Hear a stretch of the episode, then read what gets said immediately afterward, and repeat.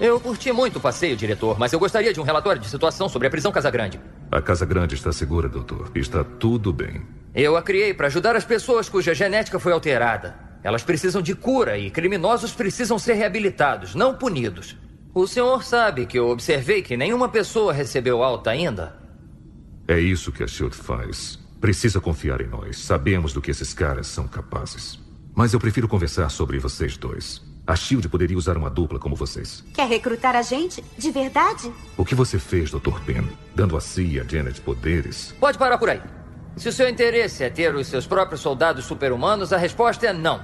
Olha, Homem-Formiga. Eu concordei em trabalhar com a Shield para ajudar as pessoas como o Tufão, não para lutar ainda mais. Eu não vou fazer armas para vocês. Vocês já têm o Tony Stark para isso.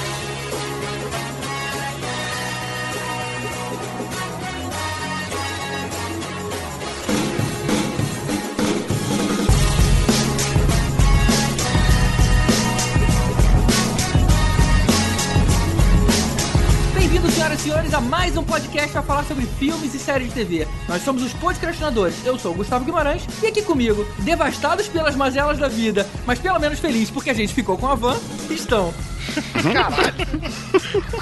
O cara ter visto o filme antes, né? Ficou muito difícil, cara. Aí, só quem viu o filme, né? É, dane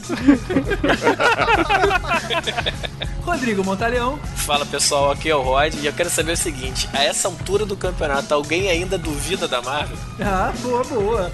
Na verdade, eu ia falar o que é que aumenta de tamanho a mulherada curte. é o Paul Rudd, mas é melhor não, que eu vou me chamar de sexista, então deixa quieto. Eu, Vécio Parente. Eu tô com um problema sério pro podcast de hoje porque eu saí procurando por aí pela internet sobre o Homem-Tia e não consegui achar nada sobre o Ant-Man. Ah,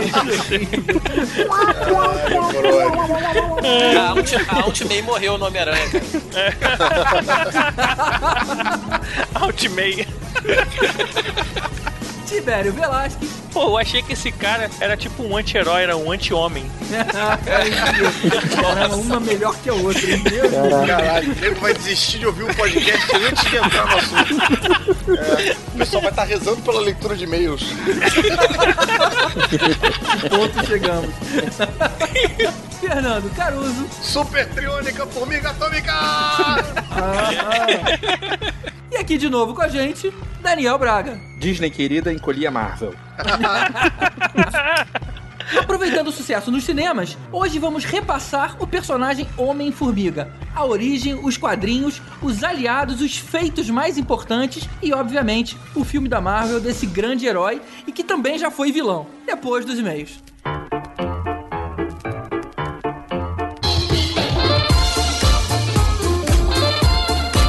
Tibério, quais são os e-mails que a gente vai ler hoje? Então, Elvis, a gente recebeu um e-mail lá no podcastinadores.gmail.com do Maurício Salles, figurinha carimbada aqui, conhecida nossa. E ele pergunta, pô, cara, por que que vocês não fazem um videocast? Seria legal ver vocês um, de verdade um dia. A gente de verdade já apareceu num post no Facebook, né? Uma foto real que a gente colocou lá. Agora, pra fazer o videocast é complicado porque metade tá no Rio, outra metade tá em São Paulo. É, acho que o formato... Então, assim, uns tem que ir pra lá, outros tem que vir pra cá, e não sei, não sei se a gente. A gente é, a gente é velho e feio, não sei se agradar, é melhor deixar só, só Velho, na feio, voz. não é. A gente recebeu já elogios femininos elogiando as vozes. Se a gente mostrar a nossa cara, não sei se a gente continua recebendo elogio, não. Não vai dar muito certo, não. Olha só, um dia a gente faz um videocast, mas assim, deixa essa ideia pra depois. Deixa essa ideia pra um dia, um dia. Ele fala assim: Aê, diz pro Elvis, sem um H, que eu não entendi nada daquela teoria se um cara perde o dedo no passado, ele teve que viver a vida toda dele sem dedo. O que tem isso a ver? Se ele não tivesse dedo, ele não poderia ser um trambiqueiro, bom. ladrão, etc? É, em primeiro lugar, meu Elvis é com H porque vendia o Vécio, tá? Ok, sou chato. Agora é o seguinte, a ideia do dedo não tem nada a ver com ele ser trambiqueiro ou ladrão, não. A ideia do dedo é o seguinte, eu tava conversando com o Alexandre Sherman, que eu encontrei com ele no fim de semana, e ele deu um outro exemplo que eu achei melhor ainda. Teve uma série dessas aí recentes que fala de viagem no tempo, não me lembro exatamente qual é a série. É, também não vou falar qual é a série porque senão vai ser spoiler. Quem viu, viu. Quem não viu, não sabe. Sou. A ideia era a seguinte: o cara ele descobre que o filho dele no futuro vai fazer um negócio errado. Então, na hora, no momento dramático da série, ele pega uma, uma arma e dá um tiro no coração dele e ele se mata e aí ele não vai ter filho. Aí você pensa, pro filme isso funciona, porque, poxa, é um momento dramático do, do episódio. Só que se você for pensar, na lógica de, é o seguinte: meu filho vai fazer alguma coisa errada daqui a 30 anos, então beleza. Semana que vem eu vou lá no médico, faço uma vasectomia, eu não vou ser pai. Então eu não preciso de pressa para fazer isso. Esse negócio do dedo é o seguinte: se eu perdi o dedo há 10 anos atrás, eu vivo sem dedo há 10 anos. Então não é um negócio que vai acontecer automaticamente. Não é porque meu pai se matou há 30 anos atrás que eu vou sumir agora. Se meu pai se matou há 30 anos atrás, eu nunca nasci. É outra linha de tempo, é outra coisa, é outro paralelo temporal que tá acontecendo. É mais ou menos nisso. Não tem nada a ver com ele ser trambiqueiro ou ser honesto. É, isso é uma das teorias de viagem no tempo, né? Que você muda a linha temporal inteira. É que tem várias teorias, né? Tem aquela questão até que o Carlos Voltor falou, que é- são as ondas temporais que vão alterando aos poucos, que seria essa ideia de alterar na hora, né? Que seria essa situação. Uma das teorias seria essa, né? Cada um que seu cada um, né? Como a gente não sabe. É verdade, é verdade. Mas então, o Marcelo Araújo deixou no abacaxi um recado assim. Excelente episódio. Vale acrescentar que na edição especial do primeiro filme tem duas cenas deletadas que serviriam de plot para o Exterminador 2. Em uma delas, Sarah dá a ideia de destruir a Cyberdyne, mas Reese a descarta por causa da sua missão. Na outra, no final, mostra funcionários da Cyberdyne encontrando os restos do Exterminador esmagado na prensa. Em tempo, o modelo T-800, modelo 101, é o que tem a cara do Schwarzenegger. O modelo 102 tem outro rosto. É, tendo o Sylvester Stallone. é, cara, assim, como a gente falou lá no próprio episódio, o 1 ele é fechado em si, né? É, você Sim. pega a história do início ao fim, não tem problema nenhum. Agora, o 2, realmente, assim, ele se baseia na teoria do que o primeiro, né? Em, em que o Exterminador, na verdade, foi criado porque eles acharam a peça do Exterminador que voltou no tempo. É o mesmo problema do Kylo. O John Connor só nasceu porque o Kylo Reese voltou no tempo e teve relacionamento com a mãe dele. O John Connor nascer, mandar o Kylo no tempo para relacionar com a mãe dele. blá, blá, blá. E o Exterminador, na verdade, voltou no tempo. Aí os engenheiros acharam as peças do Exterminador, usaram aquilo para fazer o Exterminador, para ele voltar no tempo. Pra os engenheiros acharam as peças do Exterminador para voltar. Ou seja, o, o Exterminador ele entra no mesmo paradoxo temporal que o John Connor, né? Ele só existe porque ele só existia no futuro. Então, foda-se viagem no tempo. Na verdade, é um loop fechado dentro dele mesmo. É, a única coisa, o único problema que existe nessa teoria do- desse loop fechado é que não existe um, um início disso, né? É aquele negócio que sempre aconteceu e sempre vai acontecer de novo. Não tem um ponto de partida. E isso já aconteceu antes e vai acontecer novamente. Ah, não, isso é outra série. É. No Exterminador do Futuro, o 1 e o 2 ele é bom porque é isso. Ele tem esse paradoxo temporal que é fechado e aquilo não vai mudar nunca, independente deles destruírem a Cyberdyne, de fazer o que tem que fazer. Aí depois eles cagarem a porra toda e aí foda-se. Ninguém se importa mais. Fica com o 1 e o 2. Pois é. Bem, é isso aí, pessoal.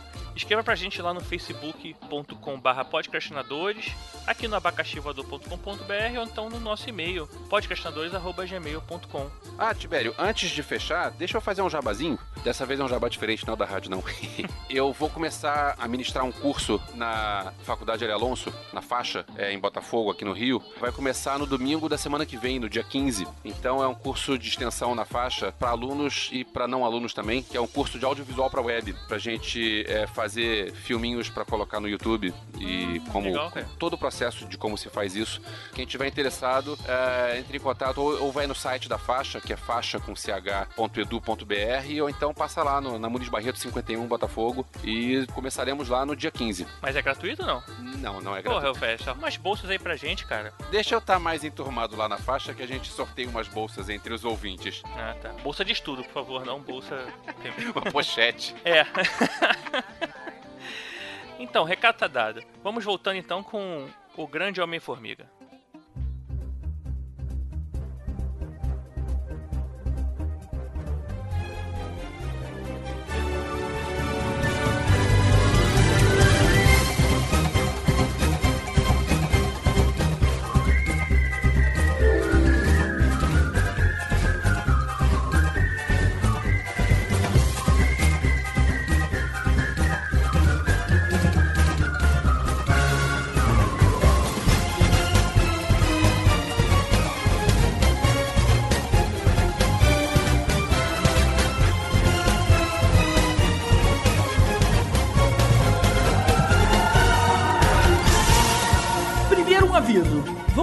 Falar do filme no último bloco. Então, se você ainda não viu, pode ouvir esse podcast sem medo até essa parte onde os spoilers vão estar liberados. Mas não se preocupa porque a gente avisa quando for começar. E se você, como a grande maioria das pessoas, não sabia nada sobre Homem-Formiga até ver o filme, esse podcast é pra você. A gente vai repassar o que aconteceu de importante com ele até o momento. Mas antes, deixa eu fazer uma pergunta pra vocês.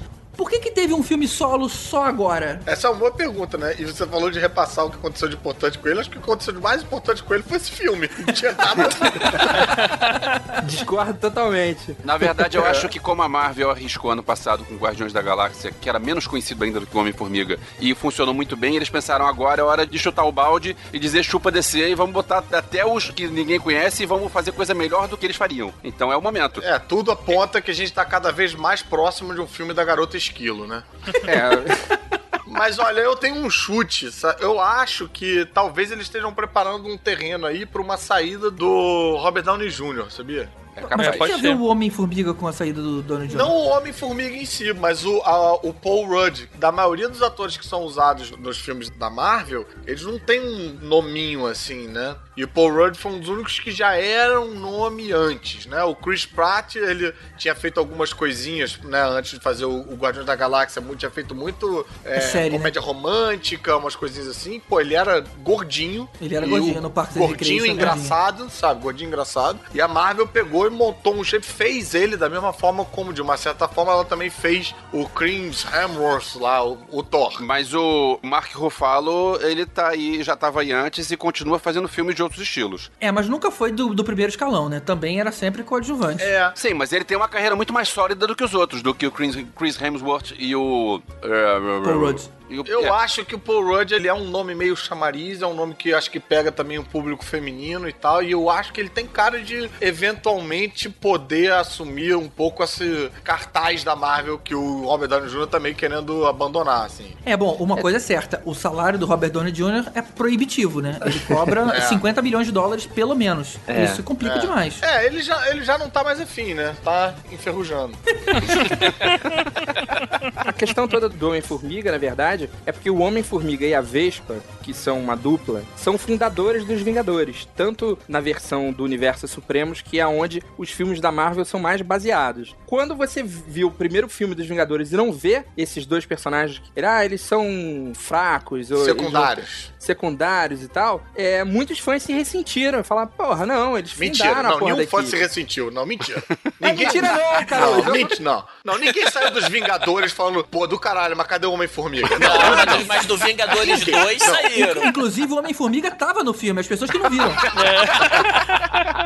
Não, mas agora é sério, do Vingadores 2, muita gente reclamou sim por causa da questão da origem do Ultron, né? Ah, É, isso é sim, verdade. Faz sentido. Mas peraí, porque peraí, peraí. fa- Como assim? O que, que tem a ver a origem do Tron? Porque o Tron é criado pelo Hank Pym. Quem criou É. o Tron foi o Hank Pym, não foi o Isso. Homem de Ferro. Olha Mas é isso que eu só. tô falando, né? Nesse ponto que eu acho que o Homem-Formiga, ele pode ser uma salvação nessa posição do Homem de Ferro, entendeu? Porque é um inventor, acho que gera histórias e tal. Tem toda a cara de ser um, um novo embaixador dos filmes da Marvel, o Paul Rudd, entendeu? A questão é que assim, o, só falando do Hank Pym, ele na verdade é você falar de Era de Ultron e não falar dele fica meio complicado, né? Porque ele faz parte da trama principal, né? Da, É, mas já Ultron. agora no universo cinematográfico da Marvel já não faz mais. Quem criou o Tron foi o Sim, Homem sim, de mas Ferro. você, é, mas é, você sente da falta, né, daquela história toda, né? Você realmente era do Tron, só tem o nome, não tem mais. E não só isso, né? O Hank Pym também, ele guardou os dados da mente de um personagem chamado Wonderman, que no Brasil foi traduzido como Magnum, e o Tron usou os dados pra fazer a mente do Visão, Uhum. né? Então, assim, o Hank É. Pym, ele é uma lacuna dentro do universo cinematográfico, né? Pra quem curte Marvel, né? Não, e que foi também mais uma coisa que foi creditada de uma certa forma ao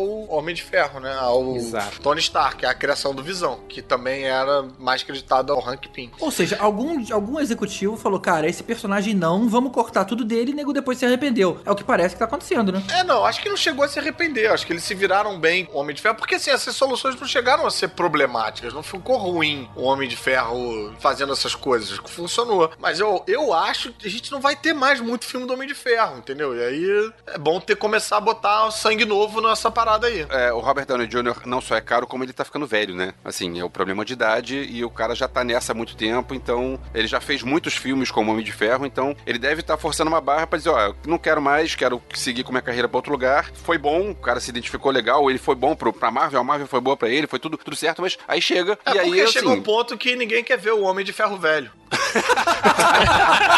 É isso aí. O que, o que eu fiquei sabendo é que a Disney ficou muito chateada que ela não pegou o direito de formiguinhas. E aí ela queria fazer o próprio Ant-Man. né?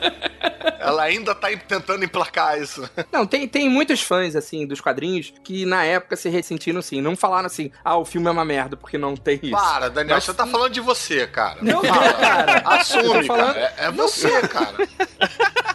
Cara, tanto que é que o filme foi feito.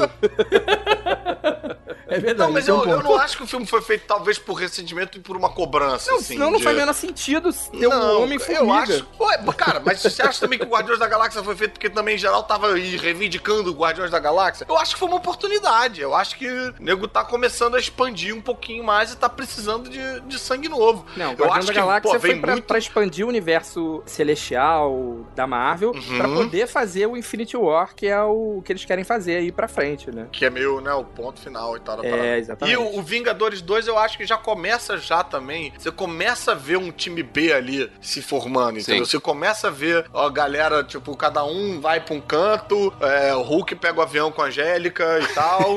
e, e aí quem fica cuidando do Lochinha é Falcão, a Feiticeira Escarlate, Mercúrio e. Não, Mercúrio não. Visão. Não, ah, não. Mercúrio não. Mercúrio não. É, Visão. Visão. Visão e tal. Enfim, fica uma galera bem B ali, né? Sim. Fica uma galera bem foda-se, assim. Que é o que E acontece eu- nos quadrinhos. E eu acho que o Paul Rudd tem tudo pra ser um novo líder desse time B, entendeu? Ele vai ser tipo o capitão do Paysandu, sabe?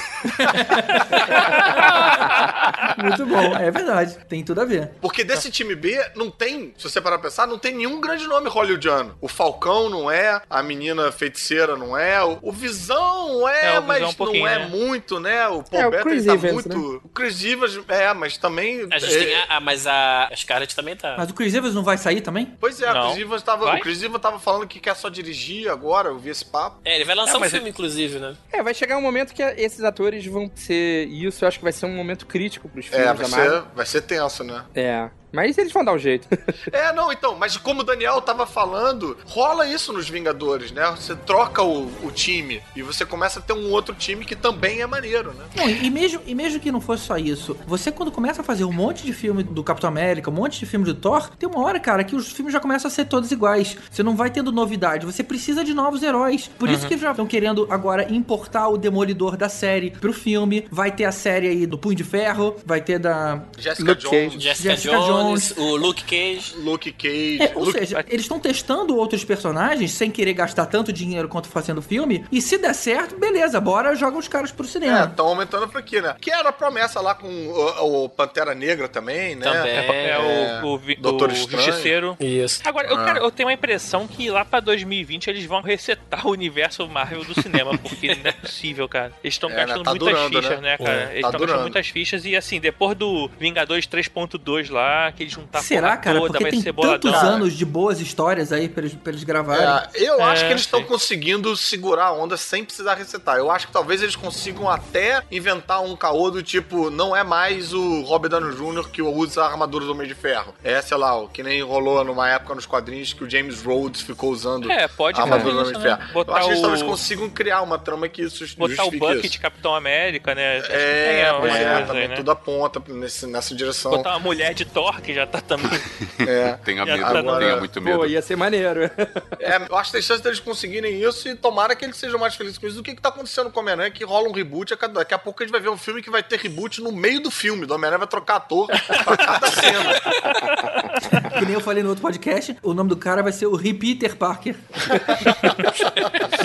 Não, isso se não botarem o outro, né? O, O Miles Ultimate. Morales lá. É, Miles Morales. Ah, que é, é, muito né? legal. É, pois é. muito legal. É bem legal mesmo. Agora, especificamente sobre o filme do Homem-Formiga, é uma coisa que a gente esqueceu de falar e que eu acho que tem muito a ver por que, que resolveram fazer esse filme também, foi o fato do Edgar Wright estar associado a esse projeto desde o começo. Porque eu imagino que seria um filme que não teria tanta mídia, tanto alarde como teve, quando ele fazia parte do filme. Ele trouxe muita mídia, né? Gerou um buzz meio, meio cult, né, pro filme, né? Exato, e aí eu acho que a Marvel falou, pô, então por que não? Eu preciso mesmo de mais personagem, eu tenho um diretor aqui que é badalado, tá gerando buzz pro meu filme, vambora, entendeu? Eu acho que também eles apostaram muito por causa disso. Lembrando que o Edgar Wright começou a negociar isso com a Marvel em 2003. Ele ainda não tinha feito Chumbo Grosso, ainda não tinha feito Scott Pilgrim, e ele já estava desenvolvendo o projeto do Homem-Formiga. Caramba, nego ruim de jogo mesmo, hein, cara. Negociação difícil. Não sei se é negociação ou se são os efeitos que o cara tava querendo, e porque realmente você você pensar no filme como ficou e você pensar com efeitos toscos, ia ficar um troço horroroso. Mas você acha que foi por isso? Não, foi sei por... se foi por causa disso, não sei o que, que foi. Eu sei que em 2003, quando teoricamente começou a negociação, a Marvel não tinha o poder que a Marvel tem hoje e os efeitos especiais não eram tão bons como são hoje. É, mas pô, 2003 não tinha nem Homem de Ferro ainda. Pois né? é, exatamente. E, e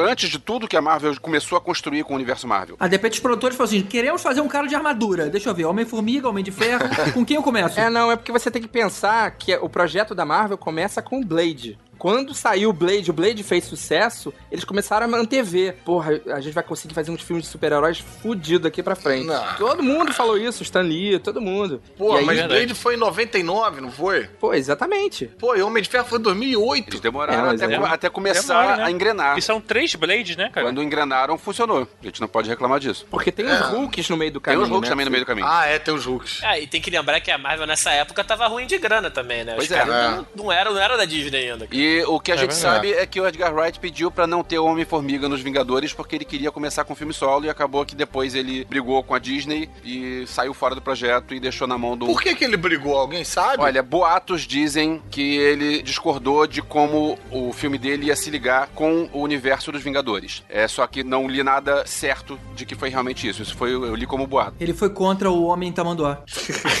O que foi uma grande besteira, porque se você pensar como é, o filme se encaixa no meio do universo Marvel e com os Vingadores, eu achei muito legal como foi resolvido. Agora, eu, como fã do Edgar Wright, eu acho uma pena ele ter deixado na mão de um É. diretor que fez uh, Sim Senhor, fez Separados pelo Casamento, fez Teenagers as Apimentadas, e, pô, trocou o cara por- pelo cara que fez a trilogia Corneto, cara. Pô, não, pô, É. é muito melhor. Mas ainda assim eu senti muito. Bem, a gente também vai falar do filme mais pra frente, né? Mas é que eu, eu senti muito na mão do Edgar Wright ali. O roteiro é dele e a produção é, É. dele. Então ele, é, ele tava ligado. A gente não sabe até que ponto o roteiro que foi filmado, porque eram quatro roteiristas, né? Então a gente não sabe até que ponto o roteiro tinha a mão dele ainda, ou se foi, muita coisa foi mudada. Uma coisa que eu acho, assim, como fã de quadrinhos, eu acho que o filme pelo menos chega num momento legal, porque é claro que o universo de cinema sempre é muito mais condensado. Agora, tudo era do Stark, né? Tudo Aham. que era criado, Uhum. assim, nenhum super. O, o outro cientista pode ser super-herói, porque todo mundo é do mal, ou então todo mundo é meio dúbio. É, aí chega um cara que de repente tem um outro tipo de pensamento, de tecnologia, e que ele é, é parte do integral do universo Marvel, os heróis cientistas, né? Não, É. e vai chegar outro aí que supostamente é maior do que os dois juntos, né? Que é o Richards. É o Red Richards. Não, mas não é da Não, mas Marvel. esse não é da Marvel, é da Não, é da mas Fox. na Marvel, na Marvel, o intelecto do Red Ele- Richards é o maior de todos. É, ele, ele faz falta. Mas, Mas é no, na Marvel teve até um negócio lá que elegeram o Hank Pym o cientista supremo. Pô, mas eu fiquei meio culpado de fazer pouco da fanzice do Daniel com o Homem-Formiga agora. Porque eu. Cara, Não, eu sou muito fã do Hank Pym. Eu fui pro filme meio assim, caraca, vão detonar meu personagem. Um Você foi com medo. Eu fui com medo, eu fui com medo. Fui eu, e gostei do eu vou filme. dizer que é engraçado isso. Eu tava ansioso até pra esse podcast, que eu, ia- eu queria perguntar, falar, caralho, mas quem é fã do Homem-Formiga? e estamos aqui com, um, porra, um fanzaço, então. Eu sou fanzaço, assim, porque eu vi ele lendo aqui na, na época, né? Ele passou pra ser o, o Jaqueta Amarela, né? As descobertas científicas deles fazem com que outros heróis surjam, que é o Gigante, que é o próprio É. arqueiro que usa a tecnologia dele. Depois ele mesmo usa e passa a crescer também. É, e é engraçado que é um desses personagens que ele não tem um grande espaço no universo dos quadrinhos, que ele não é. Ele não tem uma minissérie especial, não tem uma graphic novel, não tem um É. negócio emblemático que você possa falar, toma, lê isso aqui que você vai gostar e tal. Mas ele é muito presente na história da Marvel como um todo, né? Pois é, ele cria o Tron, ele, ele é. É. responsável pela criação do Visão, de certa forma. Ele tá presente aí, tem vários heróis que usam a tecnologia dele. Ele tem uma época que ele para de ser assim, tipo Homem-Formiga, gigante, tudo, ele vira Hank Pym. E aí ele usa os poderes de crescer as coisas e diminuir, assim, aleatoriamente, além de virar um super cientista, assim, e Esse tal. poder de crescer as coisas é interessante. As É. coisas meio em cima, não.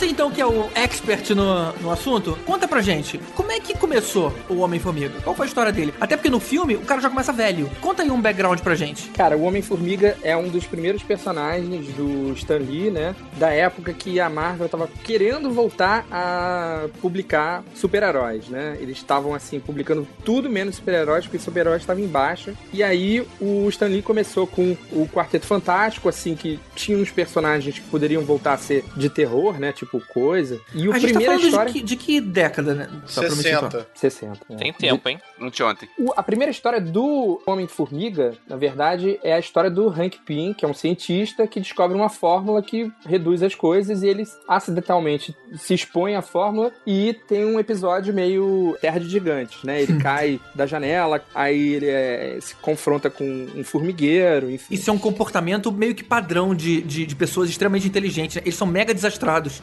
Todo mundo faz merda.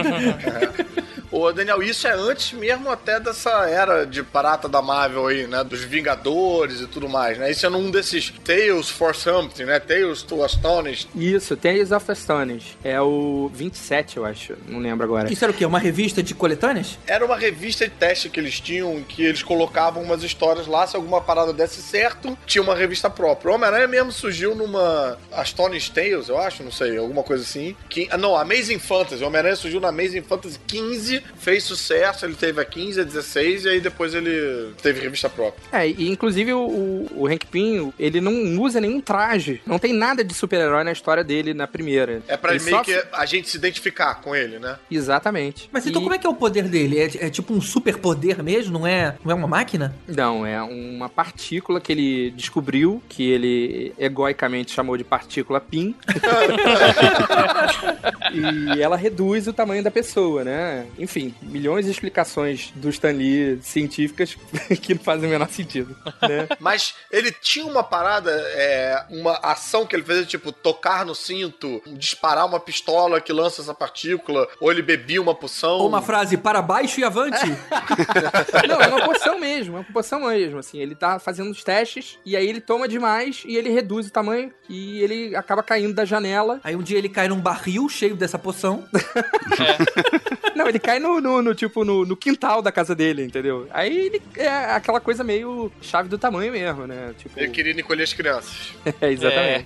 E aí ele resolve destruir a fórmula e aí o, o Stan Lee tá naquela de, pô, cara, eu vou sair dos quadrinhos porque eu queria escrever super-herói, não me deixam e tal. Deram uma, uma oportunidade pra ele, ele- aí ele transforma o cara num, num super-herói, né? Ele faz tentarem roubar a fórmula do cara e ele veste uma roupa que se comunica com formigas, num capacete que usa sinais eletrônicos pra falar com formigas e comandar elas e vai atrás dos caras, entendeu? É Mas basicamente o, isso. o Pin, ele assim, ele tinha a questão de crescer também, não era ele que era o homem gigante, né? O Giant Mas Man, isso é né? depois. Atlas. Não, não era Giant Man? É, ele, Depois veio. ele usa Golias e depois Golias. Giant Man. Na verdade, na verdade, o Homem-Formiga, ele meio que podia chamar Homem Trapaça, assim. Vai rolando, cada hora vai rolando uma paradinha nova, né? Vai inventando uma parada. Tanto que o nego até incorpora isso num determinado momento na, na identidade do personagem. Porque ele primeiro, como o Daniel tava falando, ele só diminui. Aí depois, o Stanley, eu acho que pra dar um clima mais super-heroísco e tal, coloca esse esquema de falar com formigas. O nego acrescenta um poderzinho nele. Aí depois ele aumenta, passa a ficar gigante. Tanto que depois ainda rola o tal de jaqueta amarela que tem um, um surto de identidade, assim, que ele acha que é a outra pessoa. Eu acho que como é um desses personagens um pouquinho menores nesse sentido, o cara ia escrever uma parada, acabava acrescentando uma coisa e tal, né? e, e era isso mesmo, sabe? E nessa época, quando eles ainda estão estabelecendo as regrinhas dos personagens, isso acontecia bastante. A mulher invisível no Quarteto Fantástico, antigamente ela só ficava invisível. Aí depois o Stan Lee inventou um caô de campo de força e tal, pra ela não ficar tão inútil.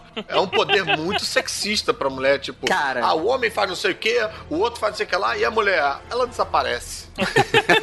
ela, ela vira pizza, né? Eu adoro falar isso, que ninguém fica puto comigo, que eu falo que o Stan Lee, assim, nunca criou nenhum personagem feminino que não precisasse de outro autor pra melhorar, né? É. o primeiro personagem feminino que ele cria é a mulher invisível. Ou seja, É, não faz a menor diferença. Aí a segundo... O, o nome, o segundo nome que ele tinha de opção pra ela era a Super Está na Cozinha. Não, e o segundo personagem é a Vespa, que é a namorada do Hank Pym, que é, assim, a personagem mais fútil que existe e que, pra desenhar, ela é um pontinho, assim, tipo... Mas na moral, o Homem Gigante é muito mais foda que o Homem-Formiga, né? Se tu pensar assim, porra, tu pega os Vingadores, aí tu vê um cara gigante assim, porra, maneiro e tal. Homem-Formiga, porra, parece que vai pisar em cima É, dele mas vai... aí depende de como você escreve, né? Porque às vezes o cara consegue fazer umas histórias bem inventivas com Homem-Formiga. Até isso fica bem evidente também no. Filme. Não, nos Vingadores do Ultimate, né? Nos Supremos. Ah, e começa a ter umas coisas assim de nego entrar na orelha e dar, tipo, tiro no labirinto da pessoa, Caramba. sabe? Pra... É, Caraca, não, imagina se ele entra na orelha de alguém e ele depois volta ao tamanho normal. Ia ser muito maneiro, né, cara? Ele, bó, explodindo na cabeça do cara. porra, Tá vendo? cara. Você em cinco minutos já inventou um storyline É. aí muito mais maneiro do que simplesmente eu sou grande. É, o, o, o Stan Lee, ele tem uma coisa assim de querer tornar mais crível os super-heróis, né? E assim, não, é inevitável você comparar o, o Homem-Formiga com o Átomo, né? Que é o É. da, da É. DC, né? Ele não reduz tanto, né? Ele não é uma coisa tão difícil de você engolir. E ele aproveita mais o conflito do cara tá num tamanho pequeno, num mundo assim, todo gigante, pra criar um, um drama, né? Uhum. E, e qual É, foi a história parece. da Vespa? Ela surgiu logo depois? Eles combatiam o crime como casal? A Vespa surge nos Vingadores, né? Na revista dos Vingadores, não? Não, ela surge um pouquinho antes. Mas é logo depois, assim, logo depois ela já entra nos Vingadores. Ela é tipo a segunda namorada do, do Hank Pym. Sério que o cara tinha duas namoradas? Maneiro. A outra era a Belinha. Namorada número dois, Vespa. E aí é a mesma coisa, assim, tipo, querem matar o pai dela e eles vão vingar a morte do pai. E aí ele resolve, tipo, ela é muito legal, eu vou fazer a, a mesma tecnologia e vou dar asas pra ela, que nunca foi explicado como é que ela voa. Ué, ela tomou Red Bull.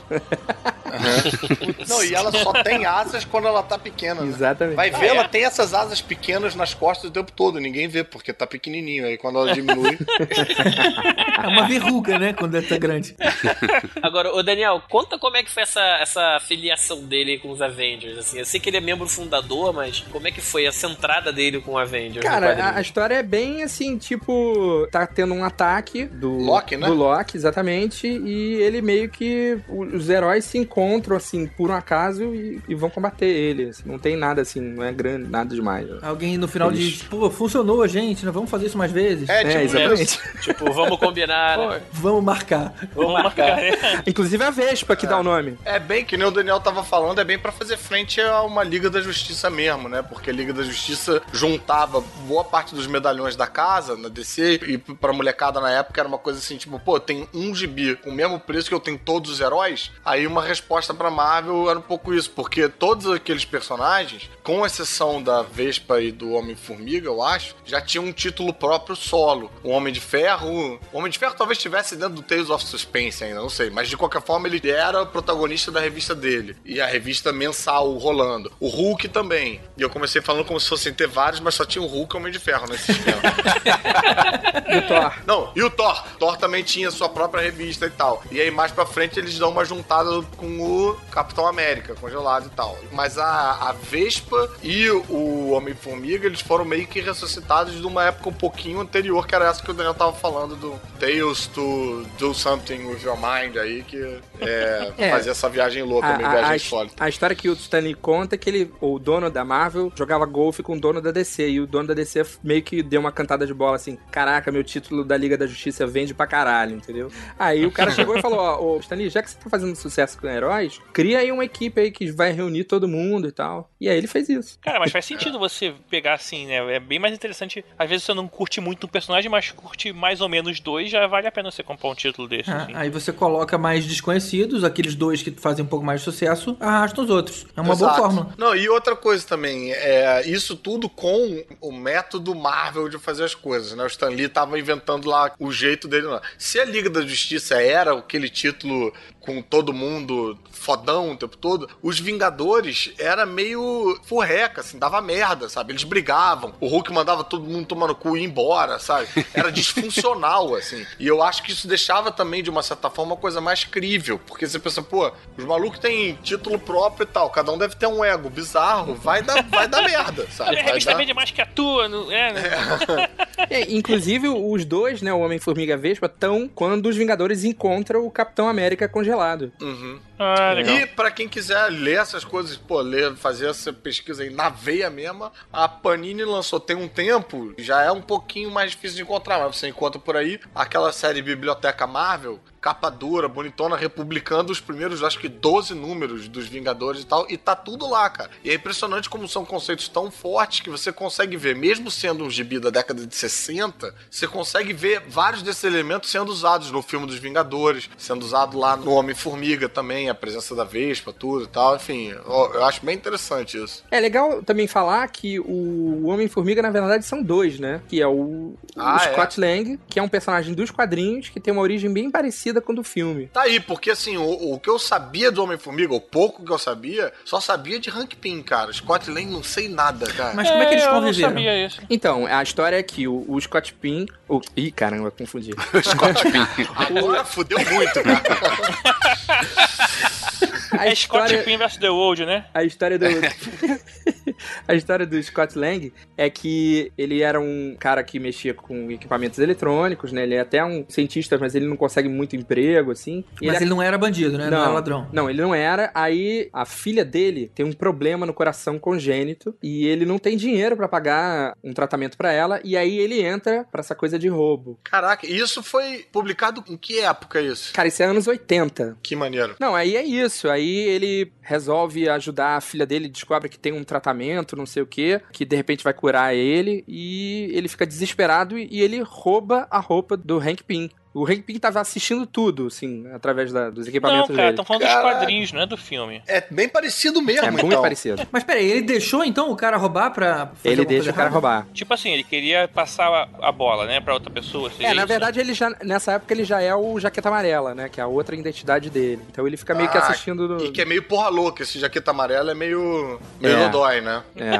Dodói. Que a, a desculpa é que as partículas PIN, elas alteram a mente da pessoa depois de muito uso. É, que também usaram isso no filme É, também. caramba, tem muita coisa É, boa no tem filme. muita então. coisa Ele da fala, origem é, mesmo. ele fala isso, interessante. Mas o Scott Lang, ele chegou a lutar contra outros heróis e teve uma carreirinha de vilão? Não, não. Logo depois ele já se redime e ele vira um Vingador temporário, assim. Ajuda os É Vingadores. muito. No universo Marvel, cara, é muito fácil ser Vingador.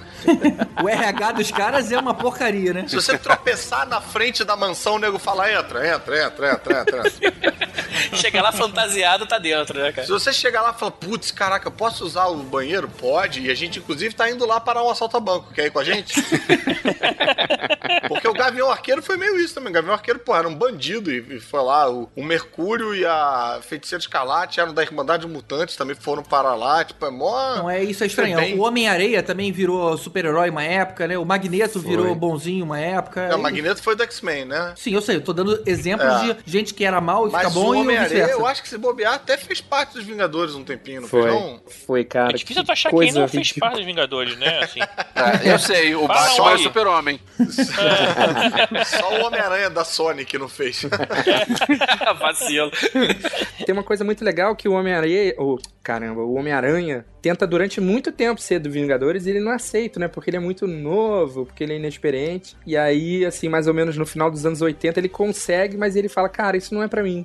E ele sai. É, eu sou mais solo e tal. É, aí só nos anos 2000 que ele realmente virou Vingador. mas como é que é assim a- o relacionamento do Homem-Aranha com o Homem-Formiga? Assim, rola uma briga? é, tipo, Eles são inimigos naturais, né, cara? É porque o Scott Lang não é, assim, se o, o Hank Pym já é um personagem que pouca gente gosta, ou que tem pouca importância, né, pra galera, o Scott Lang, então, cara, é assim, sei lá, É. 500 É o mil... clone do é o clone, clone né? do Tipo, é o clone. genérico. Do... E o, o, o Hank Pym tinha um pouco isso também, que eu acho que no Hank Pym rola um pouco esse salseiro louco, que assim, o Tony Stark tem uma personalidade bem definida. Fora a questão do Homem de Ferro, ele tem a coisa de ser beberrão, de ser galanteador e tal, sei que, que quando eles até reformulam isso pros Supremos, isso vai até num, num extremo maior e tal. O Bruce Banner tem uma coisa também da personalidade dele ser um cara meio neurótico e inseguro, com medo de virar o Hulk, sei que.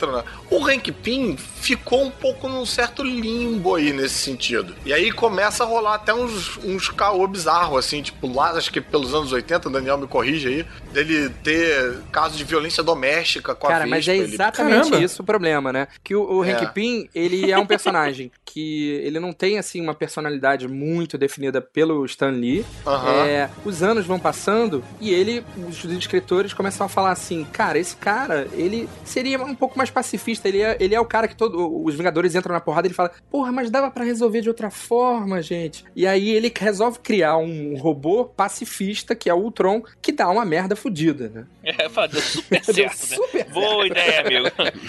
E aí ele resolve É. deixar de ser herói por um tempo. Aí ele fica maluco por causa das partículas PIN e inventa a identidade de Jaqueta Amarela. E ele aparece como um vilão. Eu sou o Jaqueta Amarela, eu matei o Hank Pym, sacou? Ah, e aí ele sim. dá uma porrada na Vespa. E aí ferrou, cara, porque se o herói desse filme fosse o Hank Pym, as feministas iam acabar com a Marvel, assim.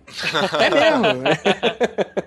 É que quem conhecesse o Homem-Formiga, Mas né? dá um pouco a sensação assim de que todos os personagens da Marvel, eles vêm embutidos com um certo defeitinho de personalidade que deixa o personagem mais rico, né? O Homem-Aranha, ele é quebrado, fudido, né? De grana e tal. E aí aquelas outras coisas, o, pô, tem um momento que o Tony Stark fica até alcoólatra, tal. todos eles têm um handicap, como se fosse. E o Hank Pym não tinha. E aí eu acho que eles começam a, a apostar um pouco nisso aí, né? Aí rola até um pouco uma coisa do complexo de inferioridade dele em relação aos outros heróis e tal, né? Exatamente. O Homem-Formiga com complexo de inferioridade é ótimo. Aí ele quis ser o Golia, né? Tipo, agora não. E, e a versão dele, Supremos, então, que é a versão mais radical, né? Ele não bate no, na Vespa, ele estupra a Vespa, né? Peraí, não, não tem isso não, tem, cara. cara, tem sim. Pa- Caralho, vou ter que ler de novo. Não fala isso não, pelo amor de Deus. sério. Eu me lembro que tem aquela cena de violência doméstica dele batendo, ele, ele sai no tapa e tal, e aí ela diminui e ele joga Baigon nela. Tipo, ele joga. É. Só que, bicho, ela fica toda queimada, porque a parada, né, tipo, é tóxica pra caralho e tal. E aí. é, eu me lembro disso, mas não lembro dele estuprar Ele ela, estupra cara. ela. Que isso, cara? Tem certeza que não foi você que leu isso, cara? Fanfic, né? Alguma Mas, coisa assim. rapidinho, antes de a gente chegar nesse no lugar desse dos Ultimates e tal, que tem até uma pegada mais. um pouco mais crua e realista nesse sentido, eu tava falando disso porque o Scott Lang, se a gente tá falando disso tudo do Hank Pym, o Scott Lang é nem isso. É, é o genérico genérico nesse sentido, Exatamente. entendeu? Ele não tem quase nenhuma personalidade. Que quase deu uma história, né? É, ele- Agora, convenhamos que o Michael Douglas tem cara de quem já estuprou a mulher antes, né, cara? Você olha aquela cara de maluco, convenhamos que foi bem escolhido. Pelo menos de que deu um beat slap, ele tem cara. Pô, ele tem Não, cara valeu- de pela estuprador, sério. Tem, cara, tem, ele tem. Ele é bizarro. Mas o- a questão é o seguinte, eu, assim, nunca fui muito fã do Homem-Formiga. Na verdade, assim, caguei pra ele a vida toda. Escorre uma lágrima do Daniel nesse momento. Não, é, eu vou explicar. É porque eu li, eu comecei a ler a Marvel na, da Abril com os Vingadores também, né? E ele fazia Aham. parte, assim, teve essa coisa da saída, o, o Jaqueta Amarela, e depois tem um time que um, um dos meus escritores favoritos, que é o John Barney, de quadrinhos, Uhum. ele faz que é os Vingadores da Costa Oeste. E ele aparece, assim, ele é fundamental na equipe, né? E aí eu sou meio fãzoca, Ah, sim. assim, do cara, né? Mas eu falei, caramba, né? Mas Tipo, você é fã só do Hank Pym ou você também é fã do Scott Lang? Não, o Scott Lang. o Scott Lang, cara, eu até assim, tipo, eu falei, caramba, o Homem-Formiga vai ser o Scott Lang? Eu falei, porra, que merda. Aí eu vi o filme e falei, é, faz Só sentido. o Daniel se importou. Isso é uma coisa muito pequena pros outros, né? Não, mas peraí, eu tava perguntando na revista, nos quadrinhos, se você era fã do Scott Lang nos Não, quadrinhos. não, não. Pô. Scott quem? Mas o, o Hank Pym, ele, ele é um personagem que ele fica bem importante no Age of Ultron, né? Assim, tudo bem que é aquela Terra 2557, sei lá, aquela porra que eles ficam inventando que desses universos, mas naquele momento lá da Era de Ultron, que o Ultron domina a galáxia e volta, tenta matar ele antes de criar o Ultron, assim, aí ele passa a ser ele ponto-chave, né? Na, Ele na- na muda trama, né? bastante, inclusive, o peso dele no, no universo Marvel depois da invasão secreta, que a gente descobre que ele foi substituído por um Skrull durante sei lá quantos anos. É, tem uma viagem dessa, né? Que é que ele ficou, sei lá, é papo de 10 anos aí. Que era um Esse Hank Pym que o Daniel Braga se amarrava, na verdade, era um alienígena verde do mal É bizarro. legal quando a Marvel faz isso, né, cara? É legal, né? Você fala, porra, meu irmão. Porque a Marvel pensou, porra, quem é o único babaca que a gente pode fazer isso? Quem é o único maluco que não importa pra gente substituir? Capitão América não pode fazer isso, Homem-Aranha não pode fazer isso. Ah, bom, vamos fazer com o Hank Pym que ninguém vai se importar. E no lugar quietinho, no Brasil, estava lá Daniel e corria uma lágrima furtiva. Cara, assim, eu me lembro no, no começo dos anos 80, eu li uma história dos X-Men que um personagem menor, que era o último homem múltiplo, matava uma cópia dele e o cara entrava numa crise existencial. E eu fiquei assim, loucubrando isso durante um tempão. Aí nos anos 90, um cara mata uma cópia dele e fala: Ah, agora eu já superei isso. Eu falei, porra, que merda! Mas isso acontece no universo Marvel e aí ele volta com uma certa crise, meio de tipo de, porra, eu fui substituído, ninguém notou, como assim? Ninguém. e aí ele começa a querer fazer o peso dele valer a pena ali. Ele começa a querer, tipo, criar coisas diferentes, que ele começa a querer estar na- no mesmo time de pensadores que o, o Reed Richards, o Tony Stark, o Bruce Banner, que é- ele quer ser considerado O- os Illuminati. fodão também. Os Illuminati, É, que é um- ele não foi convidado, Cara, né? quem, quem, quem não conhece quadrinho, não conhece nada, quer pegar um bom título pra começar a ler hoje, leia os Illuminati, cara. Os Illuminati Pô, é mas sem muito conhecer, mais. cara? Não, mas Não, é muito maneiro. Illuminati É muito que- maneiro, porque é- já dá, dá- É muito bom Você mesmo. hoje em dia consegue saber quem são aqueles personagens. É, E- não, mas então, mas tem que ser aquele nerd simpatizante, Ah, entendeu? sim. Não dá pra ser.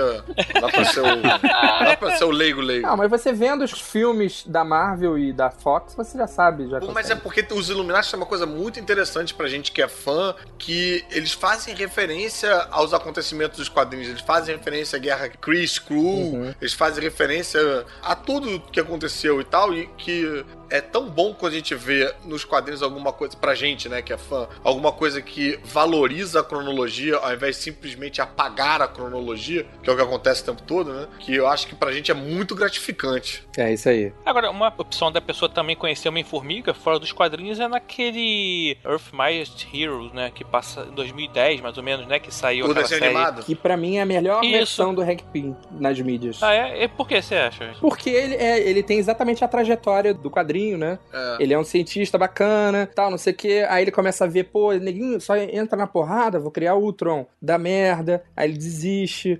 Aparece o Scott Lang. É, realmente fizeram um bom trabalho nesse sentido, porque tudo isso que o Daniel falou da trajetória do personagem foi tudo meio feito assim, passando de roteirista em roteirista e tal. Foi meio que jogado, parece quase que acidental, assim. E no, no desenho animado, o nego dá uma condensada e faz com que aquilo pareça que foi planejado o tempo todo, sabe? Faz uma trajetória lógica. Fica realmente até melhor do que o, a- essa tentativa acerto e erro que às vezes ele parece ser nos quadrinhos. É, e é um bom desenho, né? legal. É um bom desenho. Eu É, gosto. Eu gosto Eu gosto É também, eu gosto também. Tem no Netflix, né? Tem todos os episódios lá pra ver. Foi no Netflix que eu vi, um na ordem. E é legal que ele tem uma sequenciazinha, né? Ele vai respeitando também a cronologia. Os episódios são encadeados e tal. Fala o nome de legal. novo? É, É. The Avengers Earth Mightiest Heroes. Tô botando na minha lista agora do Netflix aqui. Cara, é bem legal o desenho, assim. Ainda é abaixo da Liga da Justiça do né, Unlimited e tal, mas é. Ah, é- mas aí eu Acho que é um dos também- melhores desenhos da Marvel. Cara, tem uns desenhos da Marvel que são bacanas também de ver, que é o Marvel Knights. Tem o do Pantera Negra, é sensacional. Ah, é, é, o Pantera não Negra é sensacional. É muito Pô, bom. maneiro. Porque é a visão do lado do Pantera Negra, entendeu? Então tem uma hora que o Black Knight invade a África, assim, ele vamos cristianizar a África. é maneiríssimo. Eu só fui conhecer e me interessar mais pelo Homem-Formiga, pelo Hank Pym, na versão dos Supremos, que é uma versão bem, bem realista, né? E que eu acho que deu bastante material pros filmes dos Vingadores, até algumas coisas do filme do Hulk e tal. E tem uma cena lá do bizarra e muito maneira com a Vespa e o Hulk. Tipo, o Hulk tá destruindo a cidade e a Vespa, como é que faz pra atrair a atenção do Hulk? É, vai a Vespa, que é quase que o personagem mais oposto ao Hulk, né? Uma mulher miniatura chega na frente do Hulk, abre o, o corsete e fala: Hulk, olha isso aqui. E aí mostra os peitos pro Hulk. E o Hulk fica bolado e começa a seguir ela. Sério, tem isso Caramba. lá nos Supremos. É porque o, As melhores cenas do Homem-Formiga e Vespa e tal, pra mim, eu acho que estão nesses Supremos aí. Esses Ultimates, que também já foi lançado pela Panini e pela Salvat. Acho que, pô, indico bem essa leitura. Mark Miller e Brian Hitch escrevendo e desenhando. É sensacional, né? O, Hulk dos Ultimates, ele é, ele é canibal, né? É. E ele fica, Hulk quer Betty Ross! ele quer fuder, né? É. E tem uma cena, inclusive, porque tem aquela parada que a gente falou, né? Que o Hank Pym rola uma cena de violência doméstica até meio pesada com a Vespa. E aí, bicho, tem uma das cenas que eu acho mais incríveis da história dos quadrinhos, que é o Capitão América chamando o Hank Pym pra porrada, mas mandando ele ficar gigante. Falando, não, vamos lutar de igual pra igual. Fica gigante então, você não é o fodão e tal, não sei o que, fica gigante. E ele desce o cacete no Hank Pym gigante. É bem foda, cara. Essa cena é bem foda. É foda mais pro Capitão América, né? O Hank Pym se foda. É porque a versão do Hank Pym do, do Supremos é bem diferente. É uma potencializada do lado panaca do Hank Pym. É.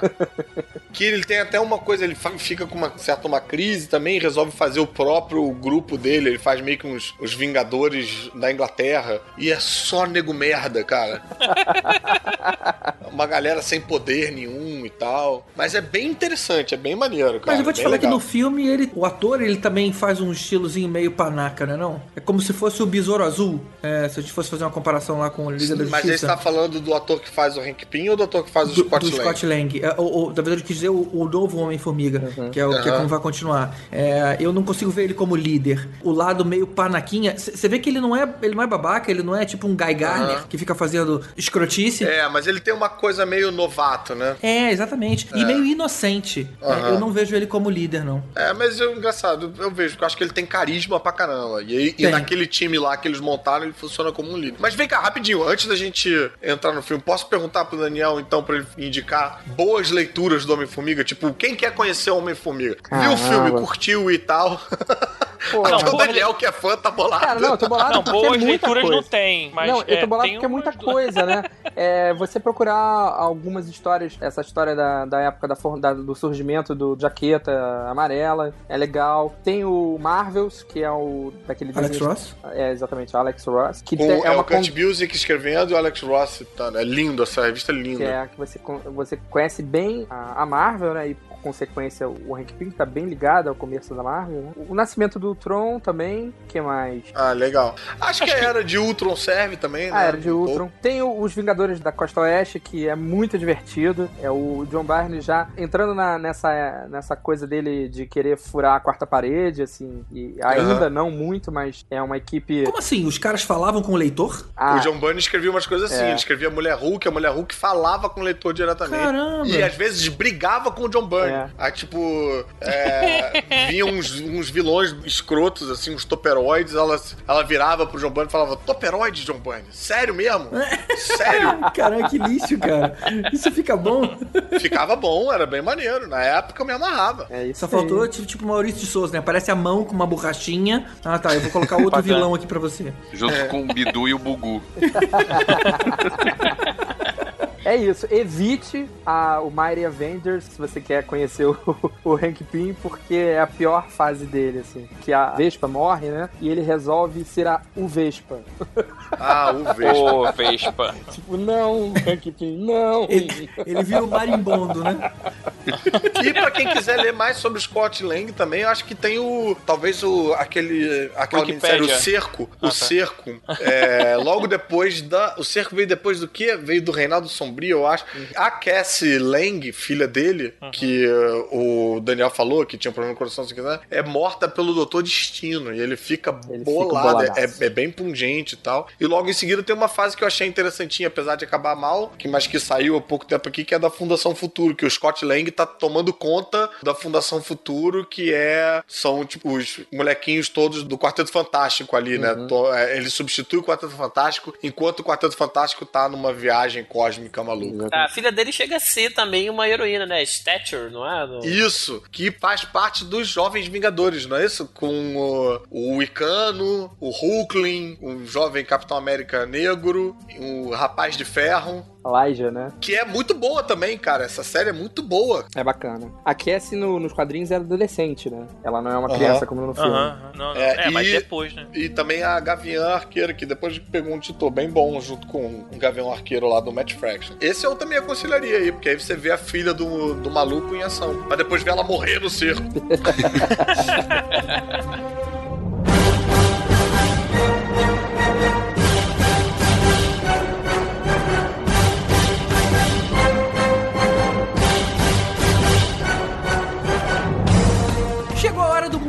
momento spoiler. Agora a gente vai entrar no filme de 2015. Então já sabe, se você ainda não viu, essa é a hora de dar um pause, ir no cinema correndo e voltar aqui pra ouvir o restante. E um resumo muito rápido é: Scott Lang é um ladrão que acabou de sair da cadeia e passa aí pela tradicional rejeição da sociedade com os ex-detentos. Ele não consegue emprego, não consegue ver a filha por conta disso, e o Dr. Hank Pym contrata ele pra ser o novo Homem-Formiga. Contrata. Contrata fera. Cara, e eu achei legal que esse filme você já começa num tom de comédia, né, cara? Com o Michael Penha lá, É mesmo, ele cara. dando uma zoada, negócio, negócio dos carros dele. O Michael Penha ficou muito bom. Não, no- e muito pô, legal, né? engraçado que essa, esse resumo que o GG fez, que é bem preciso do que é o filme mesmo, você não tem em nenhum desses momentos disso que ele do que o GG descreveu, um momento arrastado ou chato, é sempre com piada, é sempre com humor. Por exemplo, ele falando, tipo, não, eu vou conseguir um emprego, vou sair dessa. Aí corta pra ele na loja de sorvete, é hilário. Ele com o chefe na loja de sorvete é hilário também. Tem um Tipo, detalhe que quem só lê legenda não prestou atenção, mas quando o Michael Penha tá contando as historinhas dele, ele tá narrando a coisa e aí você vê outros personagens, os personagens estão mexendo a boca como se tivesse É, o Michael Penha continuando falando. Sincronizado certinho. Cara, aquilo foi genial, aquilo foi É muito, muito bom. bom, cara. É muito muito bem feito. É o né? melhor camel do Stan Lee. O nego tá caprichando cada vez mais, né? Eu acho que essa forma da comédia, ela tá funcionando muito. Essa coisa que teve no Guardiões da, da Galáxia e tem no Homem-Formiga, que é uma coisa assim, eu- é, é um filme de super-heróis, então eu tô meio envergonhado de fazer isso, então é, vamos lá. E aí vai, ser engraçado. Eu, eu tenho Ah. medo dessa fórmula virar uma constante, assim, pra essas coisas, assim. e- É, é uma fórmula que na- perder, nas né? mãos erradas, né? Nas mãos erradas pode causar um estrago profundo. Mas a, Marvel sempre foi bem humorada. Sempre, sempre foi mais É. engraçadinho. Mas, mas era outros. pouquinho, era, era um pequeno momento cômico num filme sério. Esse realmente foi um filme muito mais leve. É, Eu achei é. até muito de acordo, até porque, por exemplo, colocar um super-herói que ninguém ouviu falar até agora numa coisa muito mais densa, não ia fazer muito sentido, né? Quando você coloca a coisa meio que na piada, meio que escondido, inclusive a explicação pra ninguém ter ouvido falar, já que o Hank Pym e a Vespa eram heróis antigos na história do filme, é, aí você pensa assim, caramba, então, mas peraí, eles eram vingadores, como é que nunca ninguém ouviu? E aí a história simplesmente justifica. Eles eram agentes secretos da SHIELD e no filme o tempo inteiro perguntam. O cara sempre negou, todo mundo que perguntava, é uma lenda ou não? Não, isso é tudo balela e tudo mais. Ou seja, ele passou anos da vida negando. E aí justificaria sim Justifica. ninguém mais do universo Marvel ter ouvido falar direito aí de Homem- Homem-Formiga. E voltando à coisa da comédia, eu achei até mais engraçado, com mais piada do que o Guardiões da Galáxia. Guardiões da Galáxia é um filme, bem filme de aventura e tal, com momentos excelentes pontuando a comédia, mas Homem-Formiga me pareceu um filme de comédia excelente com momentos de aventura excelentes pontuando o filme de comédia. Mas olha só, Caruso, o roteiro original era pra ser um filme do Edgar Wright. Ele ainda tá, ainda tá como roteirista. O cara faz comédia. Por mais que ele É, faça né? comédias com outras caras, ele fez Scott Pilgrim, que não é exatamente uma comédia, e os filmes da trilogia Cornetto sempre são misturados com outros, outros estilos. O cara faz comédia. É, Sim, É coerente. Não, e eu gosto disso deles não fazerem um gênero que seja hermético. Normalmente, quando o nego faz comédia, é só comédia. Quando faz ação, é só ação. E a Marvel, de uma certa forma, brincando aí, criando o gênero de super-heróis, ela tá criando um outro gênero que é a, a comédia de ação, ou a ação de comédia, sei lá. Até porque a gente tava um pouco cansado de entrava filme de super-herói e vinha um, aquela ameaça super perigosa do espaço. Esse Aham. filme não, cara. Esse filme não tem um super vilão. É uma, é uma coisa muito mais simples. É, é simplesmente uma corporação americana que queria vender uma tecnologia pra nações perigosas. Então, O cara não salva o mundo, né? O É, não, É. não tem aquela coisa super densa. É de acordo com o clima light do filme. A escala do filme é menor do que as outras da Marvel, né? Não tem uma ameaça global. Foi sem querer que você falou. É, Olha, e digo mais, eu fui ver esse filme com o Tibério e tinha mais um casal de amigos. E a esposa desse meu amigo, ela odiou com todas as forças Guardiões da Galáxia. Então eu tava Caraca, tendo, tava tendo sério? certo medo, porque ela não gosta do universo de quadrinhos. Então a gente, caramba, vai se, tipo assim, ela não vai gostar, aquela meio que saia justa. Só que ela gostou desse filme justamente por ele ser leve, justamente por você não precisar ter um conhecimento do Aham. universo de, de super-heróis, sabe? Foi uma coisa muito bem resolvida, sabe? Ou E seja, eu acho que o cara, Paul Rudd também ajudou muito Ah, nesse ajudou sentido. muito, né? Paul com Rudd tá muito certeza. bem. Foi uma coisa muito mais leve. Eu diria que foi bastante acertado. A escolha do Paul Rudd foi muito boa, foi uma muito acertada. Ele tem a cara disso porque o personagem dele não é um personagem engraçadinho que nem o, o Guardiões da Galáxia. É um cara que ele tá lá naquela situação e o filme é bem humorado, mas ele não é engraçadinho e o tipo de papel que ele costuma fazer nas comédias que ele faz combina com isso. E tem o lado também, como aconteceu com o Chris Pratt, ele também malhou pra caramba. O Michael É. Douglas disse que tiveram que mudar o uniforme dele porque ele tava mais forte do que cabia no uniforme. Caraca. Pô, não era mais fácil muito- pegar uma costureira e deixar um pouquinho mais largo o uniforme? Foi o que fizeram, exatamente. O Michael Sim, Douglas teve- falou, teve que mudar o uniforme, teve Ah, uma tá. costureira, ué. Pensei que tinha mudado o desenho. Não, não, não, não, mudar com costureira. Teve que chamar uma costureira. Parece que a Marvel faz filme num fundo de garagem, né? Tipo, porra. Ih, tem que chamar uma costureira aí que o cara não tá cabendo no uniforme. Vai estourar o orçamento, pô. É, porra. Traz o grampeador. Eu tinha um- muito medo do filme, porque tudo mostrava que ia ser uma comédia, o Paul Rudd ia arrebentar, né, fazendo um personagem que não é pra ser engraçado dentro de uma situação engraçada, porque eu, eu, nos quadrinhos, sempre fui um fã do Hank Pym, não do Scott Lang, né? E eu falei, cara, o Hank Pym vai ser um velho engraçadinho, né, que o Michael Douglas vai fazer ali e tal. E assim, a primeira cena do filme você fala, não, esse Foi o cara... contrário, né? Esse cara a gente tem que respeitar. O pai do Tony Stark fala: esse cara aí é sinistro. Então, assim, eu dei uma relaxada no começo do filme e consegui aproveitar o resto.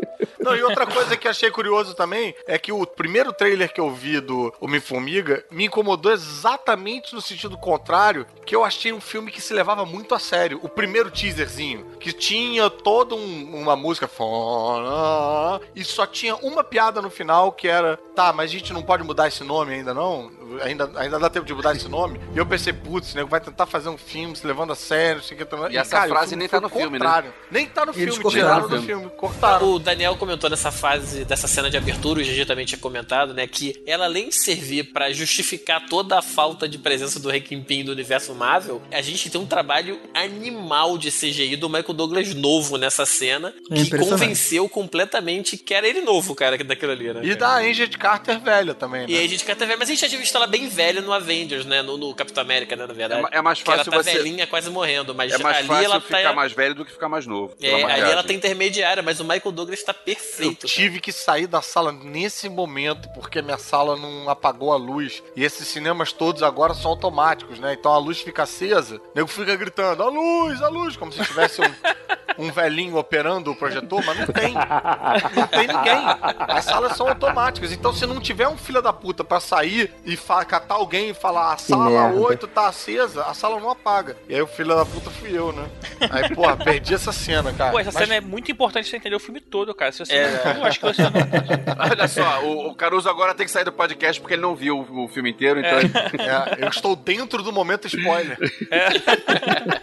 Não, mas, pô, toda desculpa pra ver o filme de novo, pra mim é válida. cara. Agora, é assim, eu achei a ambientação do filme, é, desde essa parte até que a gente falou no início, de explicar a posição do Pin dentro da Marvel e, assim, a ambientação no modo geral, de fazer a ligação com o Stark, aquela visita lá à base dos Avengers, tudo que eles usaram, aquele vídeo deles na guerra, O vídeo é aquele muito vídeo bom, escondido, né, da SHIELD, né, que eles como se estivesse mostrando, né, que realmente existia um Homem-Formiga anteriormente. Cara, isso foi muito legal, assim. Tem um personagem novo que tá chegando e você consegue situar ele dentro do universo que você já conhecia, né? É um dos pouquíssimos casos de um retcon bem feito, né? É muito legal. Não sei que é retcon, mas deve Eu ser. também não sei o que é isso, não. É. Retcon? Sério? Pô, retcon, Retcon. É, quando, é quando você introduz uma coisa na cronologia no passado, como se fosse, como se ela tivesse sempre estado ali, entendeu? Ah, tipo o Rodrigo Santoro no Lost. Exatamente. Exatamente. Foi- É. Esse foi um Só exemplo que ruim. normalmente, normalmente a retcon fica ruim, fica escroto, você não acredita. Quando o nego vem com tipo, não, na verdade, o tempo todo eu tava ali atrás, mas você não me viu, sabe? É, na verdade, o tempo todo o Hank Pym era um screw.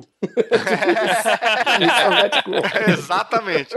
Só que esse é um caso raríssimo, um retcon bem feito, porque não só o cara acrescenta que o maluco tava no passado, mas como acrescenta uma justificativa de por que, que você não viu isso o tempo todo e fica crível.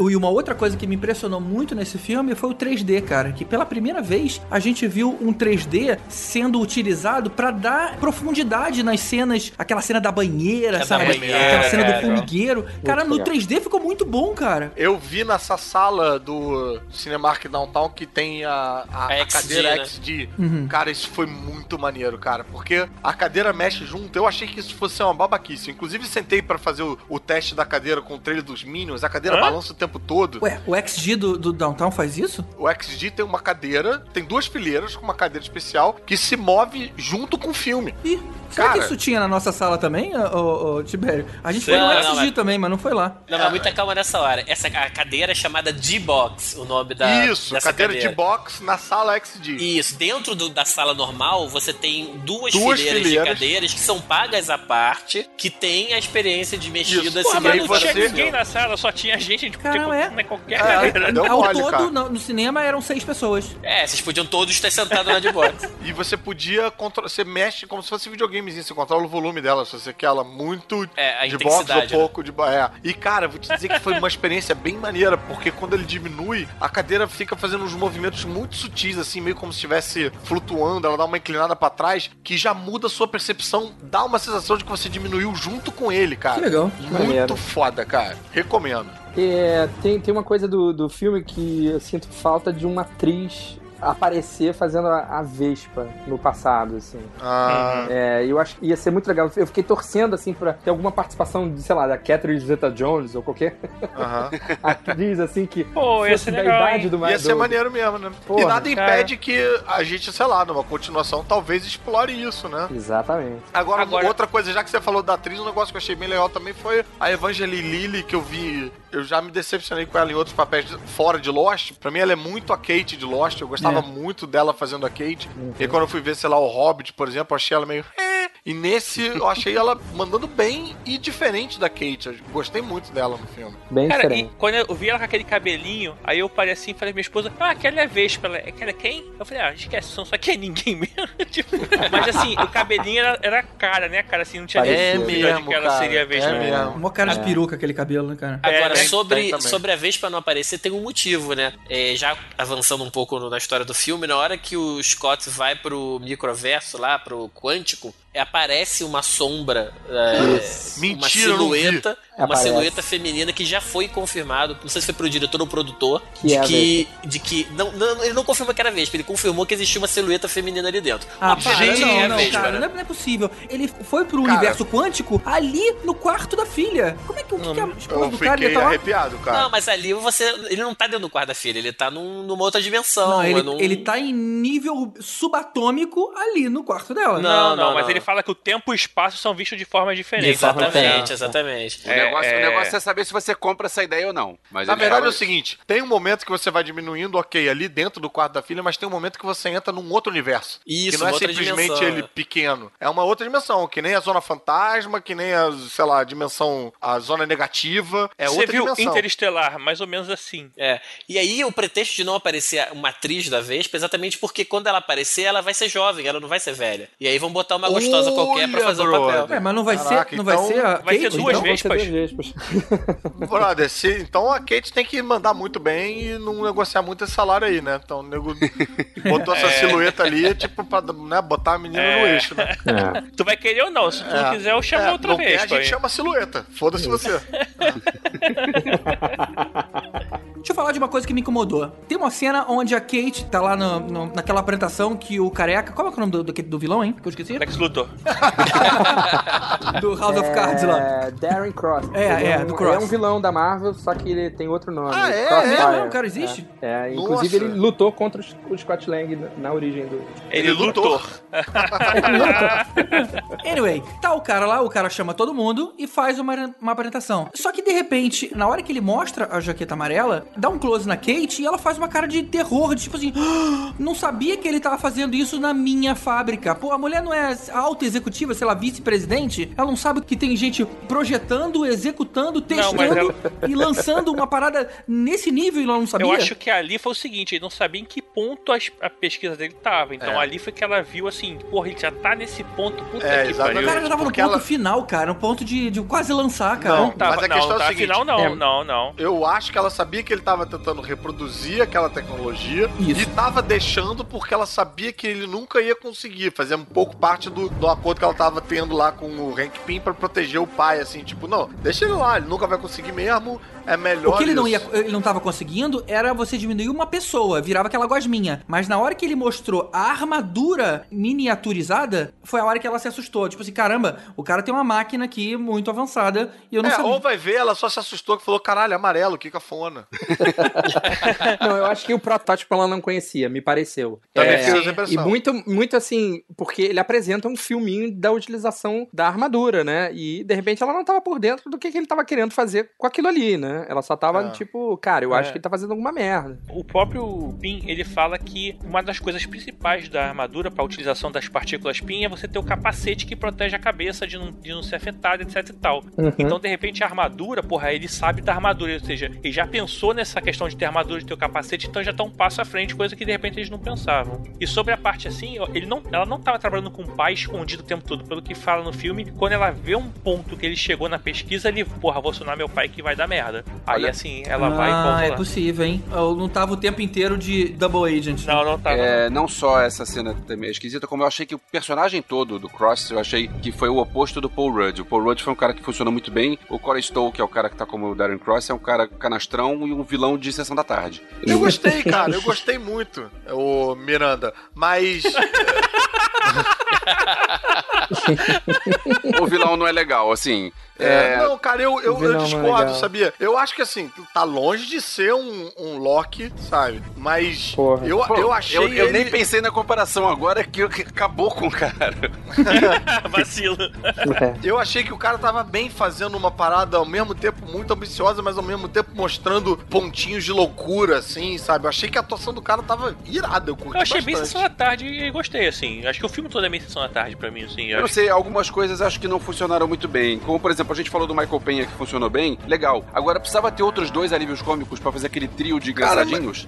Não precisava, porque eu acho que talvez ninguém estivesse prevendo como o Michael Payne ia ser tão incrivelmente engraçado. Mas eu achei os outros dois engraçados também. É, eu achei legal eu achei também. que Eu achei ficaram- um pouco over. Eu também achei over. Na verdade, tem uma coisa que me incomodou mais ainda naquele trio. Na hora que o Michael Douglas explica o plano lá pro Paul Rudd, que ele fala, cara, beleza, vamos trazer meus amigos. É tipo assim, não são amigos dele, cara. Ele não conhecia ninguém, o cara são bandidos. Detalhe que eles só na casa do Michael Douglas que rolou mó fofocão. Aí você vai contar uma parada mega super confidencial pra uns bandidos que o cara nem conhece. Tipo assim, ele jamais ia sugerir a entrada desses caras. De novo, que ele não faz a menor ideia quem são. Agora uma coisa, esse plano do Hank Pym de mandar as pistas pro Paul Rudd encontrar lá a casa dele e tal, e tudo bem que era um teste pra saber se o cara ia ser bom. Agora, ele tinha que adivinhar que o Paul Rudd ia roubar a, a roupa e que ele ia vestir a roupa. Assim, não foi um troço meio arriscado demais, não? Meio. Caramba. Foi, foi bem coisa de cinema.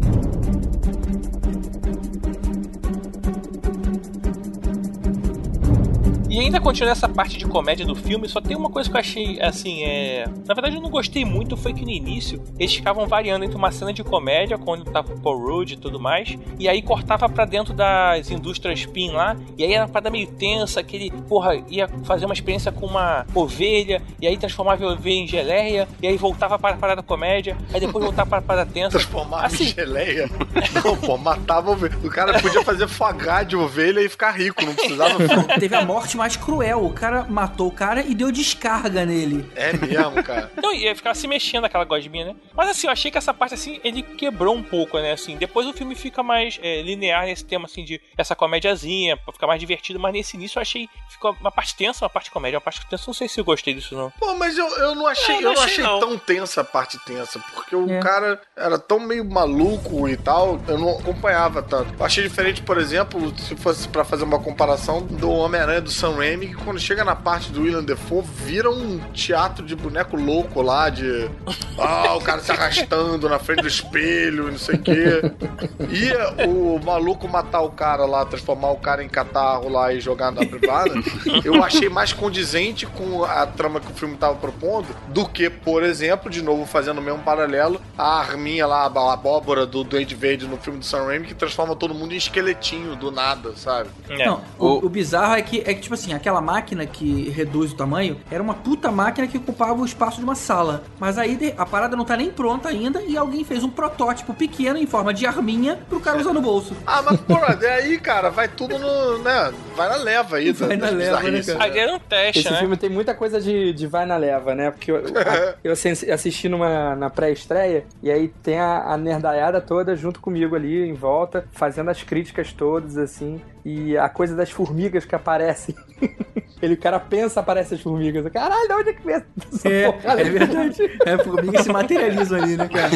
Formiga se materializa, cara. É muito maneiro. Essa pegada é quadrinhos total. Eu achei Total. esse filme um dos filmes mais quadrinhos nesse Uma ponto. parada assim. que um amigo é meu reclamou e que eu achei. Fiquei um tempinho ali discutindo com ele é que o cara fala que a partícula PIN lá que ele descobriu reduz o espaço entre os átomos, correto? É, fala E isso. aí, na hora que ele vai lá pra aquele momento subatômico ali, ele vê os átomos, ele fica menor do que os átomos. E aí não tem como, né? Porque se ele só reduz espaço entre os átomos, ele nunca pode ficar menor do que um átomo. É verdade, hein? É verdade. Interessante. É, nunca pode ficar menor que a quantidade de átomos que tem no corpo dele, ou seja, nunca ele poderia se encolher. É, mais do que o, né, do que aquele tamanho. Agora, no entanto, aí foi a defesa É. que eu fiz do filme, quando o cara fala lá do lance de mexer no regulador, aí é outra porra. Aí é meio que vale tudo. Aí diminui o tamanho, não só o espaço entre os átomos. Nessas Tá. coisas meio, meio forçadas, eu achei que todo o plano do Michael Douglas pro Paul Rudd conseguir encontrar a. A casa e tudo mais. a- o, não, como é que é o uniforme? Pra fazer o Pra- Paul pra- pra Rudd fazer o Paul roubar Rudd o uniforme. Roubar o uniforme eu achei meio Ah, forçado, porque assim, é Também tudo bem que, que era, que era um teste que ele tinha que fazer e ele tinha que passar e tal, beleza, passou. O cara conseguiu abrir o cofre e conseguiu ver o que tinha lá aquele uniforme. Agora, ele teve que levar o uniforme pra casa pra resolver vestir o uniforme. Vocês não acharam isso meio forçado, não? Eu não achei não, cara. E lá, lá no início, a mulher tinha que fazer uma fofoquinha pra um cara que falava pra outro, que falava pra outro. Tipo assim, o caminho era muito grande até Ah, calma aí, calma aí, calma aí, cara. Aquilo ali é um momento cômico do filme. Aquilo ali vale pela piada, cara. É, mas, mas o plano do cara era aquele. Eu só achei um pouco frágil. Mas assim, mais ou menos. A gente tá vendo como é que o, aquilo chegou naquele personagem que a gente achou engraçado, do Michael Penha, e como ele tá contando aquilo e tal. Mas vai ver, sei lá, isso foi a percepção desse personagem. Vai ver aconteceu de um outro jeito, entendeu? Ah, talvez ele tivesse exagerado na hora de contar.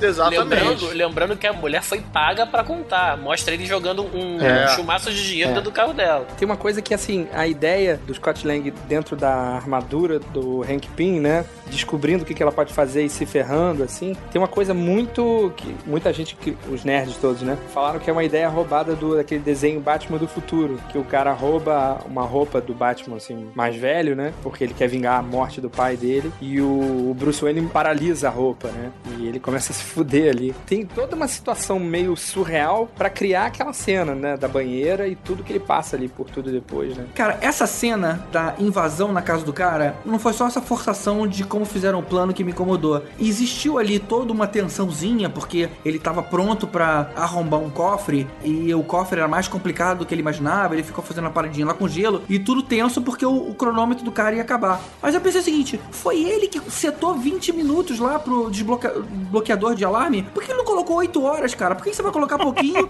Aí depois aquele, drama lá, meu Deus, o tempo vai acabar. Claro, porra, tu colocou 20 minutos. Então volta lá. Ah, deixa eu colocar um pouco mais de tempo aqui. Teoricamente ele tá invadindo a tecnologia do Hank Pym, né? Sei Sim, lá. mas, mas foi ele que setou o, fi- o tempo. Não, mas às vezes era só 20 minutos era a janela que ele tinha antes de disparar alguma outra coisa lá, qualquer de alarme. É, não, Tem uma cara, não me incomodou isso. Acho que vocês estão procurando Também cabelo não. em formiga, cara.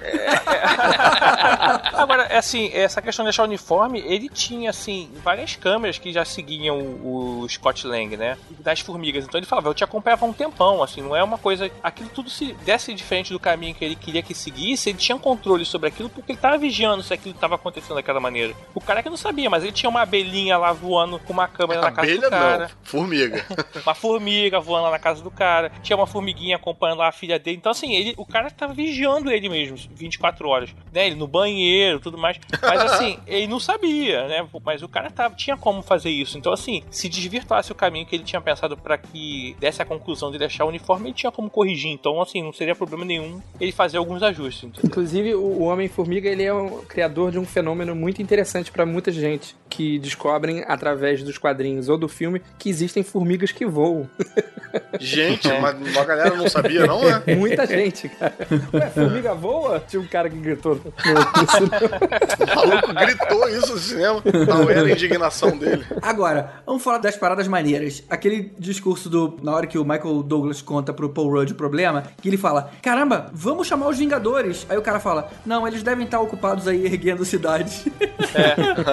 aí começam legal, as né, referências aí de Vingadores, cara. Isso foi muito Isso é bacana. maneiro, isso é maneiro. Não, tem várias referenciazinhas maneiras, né? Bem colocadas ali. Eu acho até ele falando, tipo, ah, eu não contei porque não queria que o Stark, as indústrias Starks roubassem as minhas paradas, não sei o que, tananã.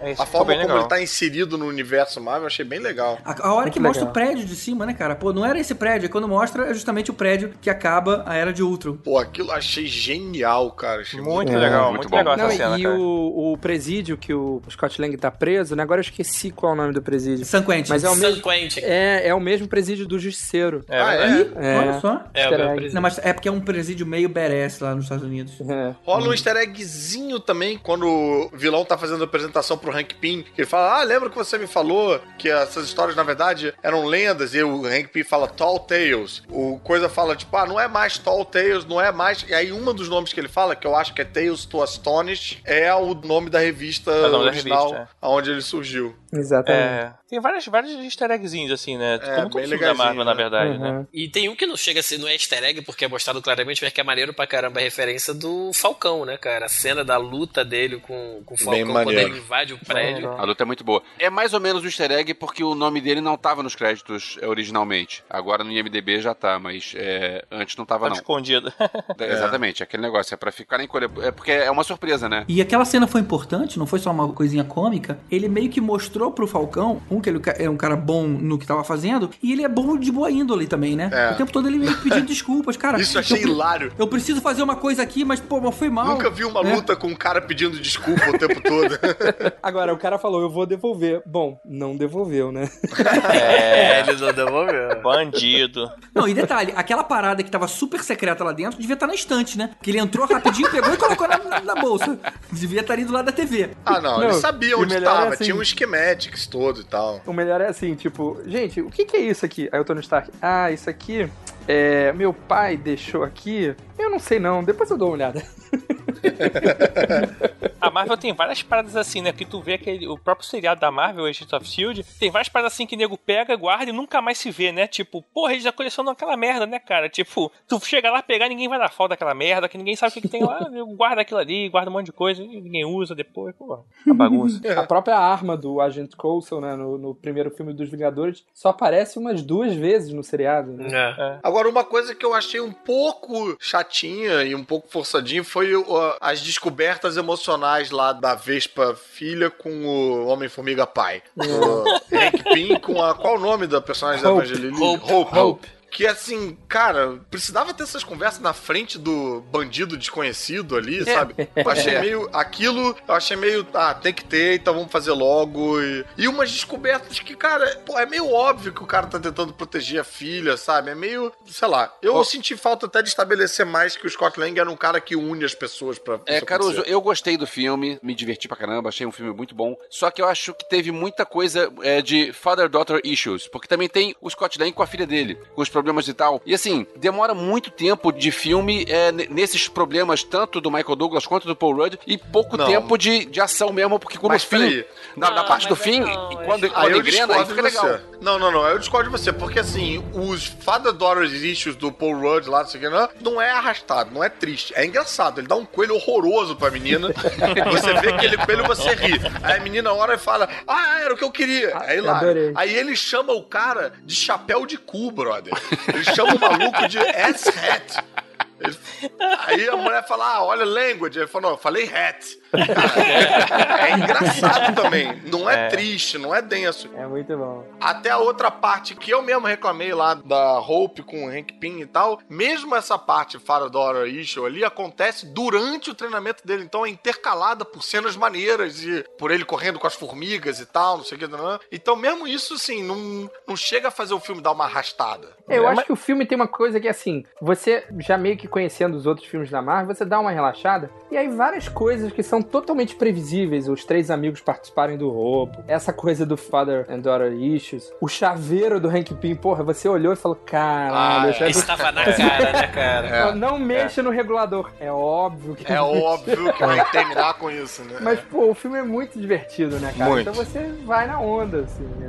É. É, Esse do chaveiro, assim, a primeira vez que mostrou, tu até releva. A segunda vez que dá close do chaveiro, tu fala, porra, tá de Ah, sacanagem, não, né, né? maluco? Agora não. Menos, né? Agora, Mas essa questão do. Do- teoricamente, o chaveiro era pra ter o peso de um tanque, né? É, aquele chaveiro ia É ser verdade, pesadinho, né? É verdade. A É. densidade, né? Assim como se o soco dele quando tá pequenininho, ele é parece uma bala, quando ele cresce e vira um gigante, o soco é um- uma, uma luva de pelica, né? É se ele crescesse, né? No filme Porque a não desse... apareceu. É, no filme não, mas a gente sabe que o personagem fica gigante. Então, se a Mas- densidade se mantém, ele não faz nada. É verdade. Não, se ele crescesse lógica. muito, ele ia sair voando, que nem um balão de hélio, assim. Na verdade, isso devia acontecer quando a formiga aumenta, né? Tem um momento disso de a formiga aumentar que é meio. É, aí ela vira um cachorro de estimação, eu achei meio cachorrinho, over né? aquilo ali também. É, saia vo... sairia Não, voando assim a É, formiga de. Mas, por outro lado, eu concordo. Na hora que eu vi também eu achei um pouco over, mas pensando agora, eu acho que tá condizente com a personalidade da criança que adora coisas feias. É, mas como é que ele- ela ia ficar com aquela formiga enorme escondida, sabe? De petzinho oculto. Quem Não falou que é como, escondido? Ah, Tava escondida debaixo da aparecer, mesa. Né? É, eu entendi. Ah, mas é cachorro e fica embaixo da mesa, né, cara? Não é que ele tava escondido.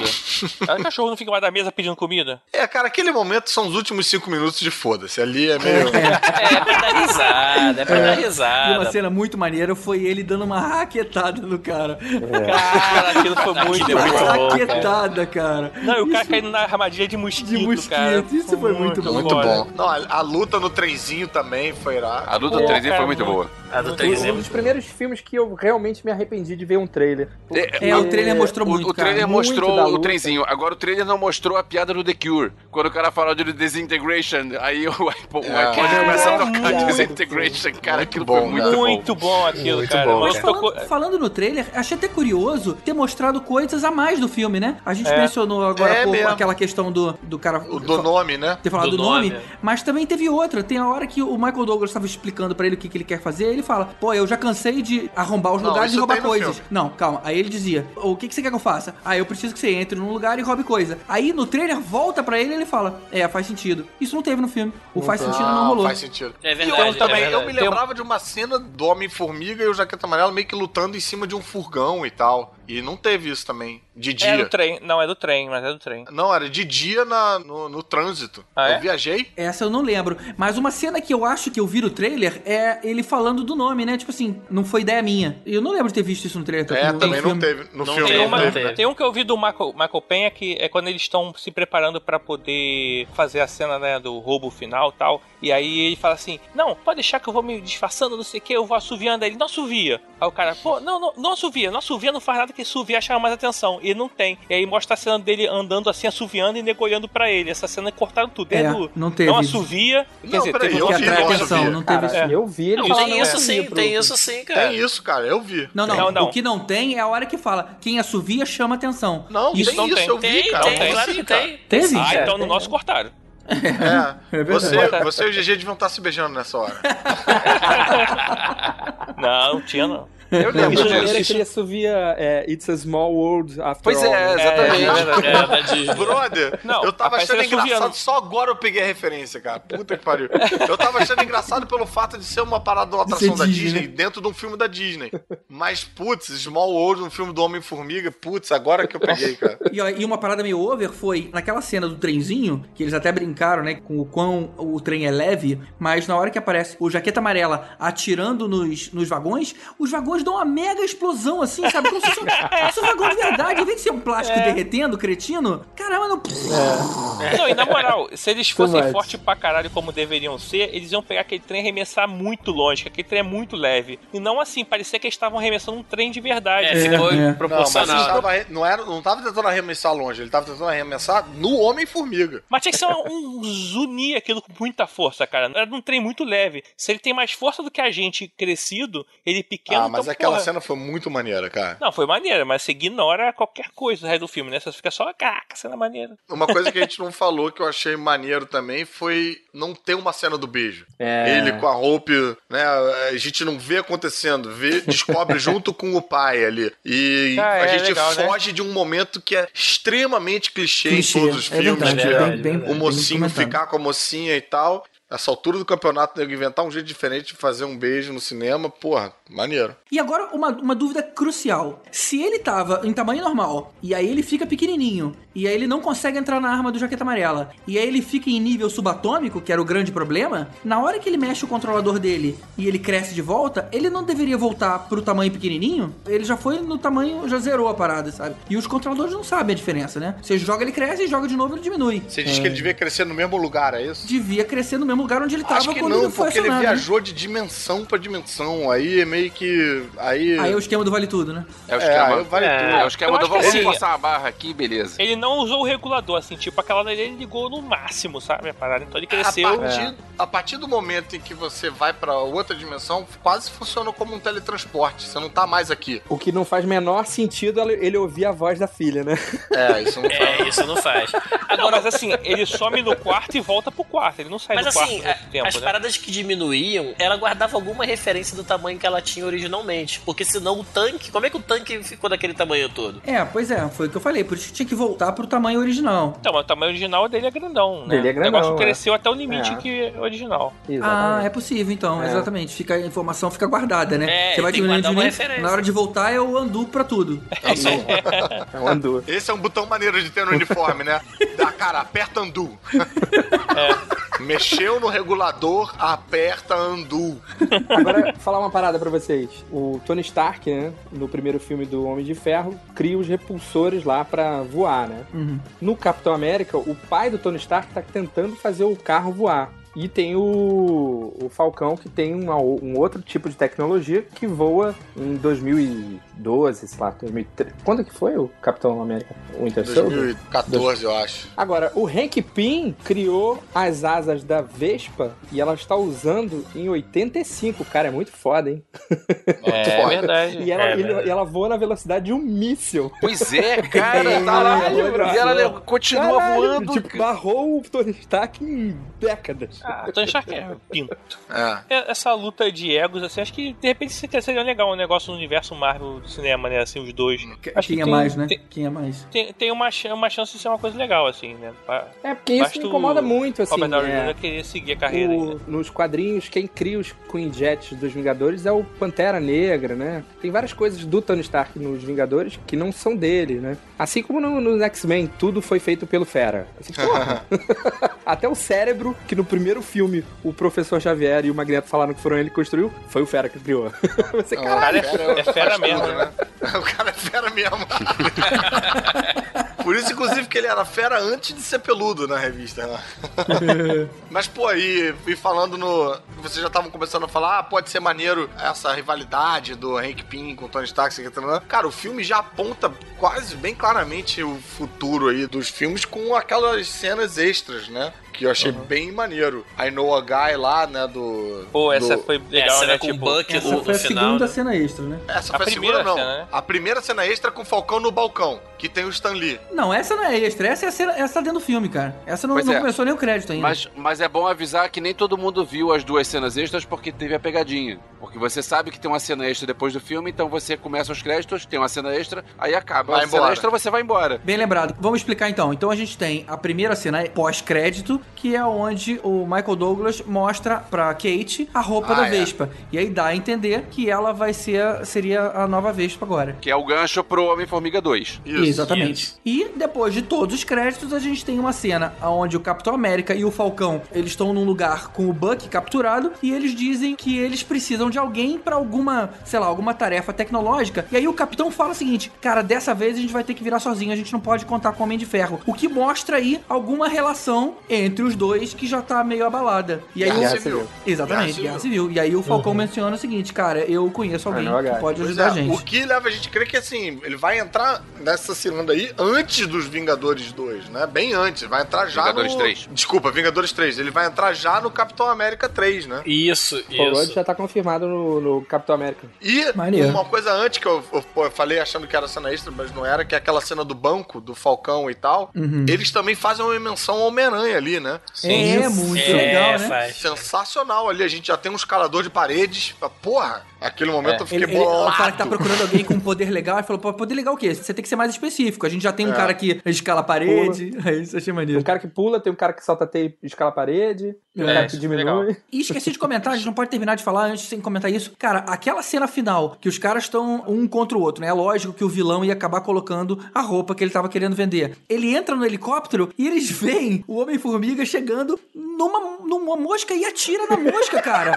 Caramba! Aquilo, aquilo foi não, bizarro. Isso é muito acertar Não, na mosca, ele cara. viu, ele, ele não era mosca, era formiga. E É. Ele atirou a esmo, cara, assim, a caralho, assim. Ele acertou uma mosca. Cara, e não- ele matou uma um mosca, não, agora. não. Formiga! Ele acertou Ele o matou Anthony. o Anthony. O Anthony. O Anthony! Só faltou É. ele olhar assim, não! A morte mais triste do universo Marvel do cinema, cara. Eu senti falta no final dos créditos de nenhuma formiga foi ferida pra filmagem desse filme.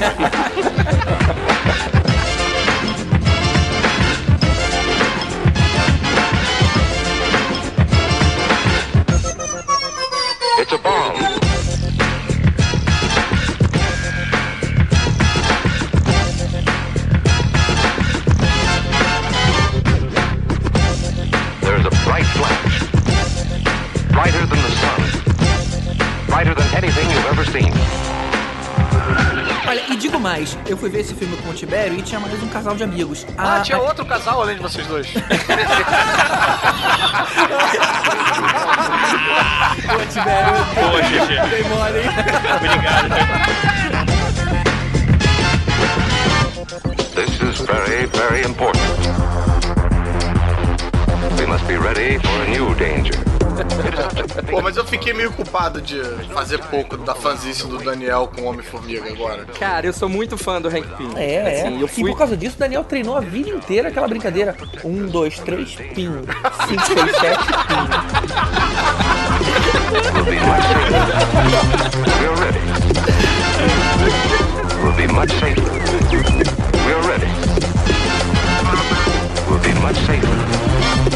We must all get ready now.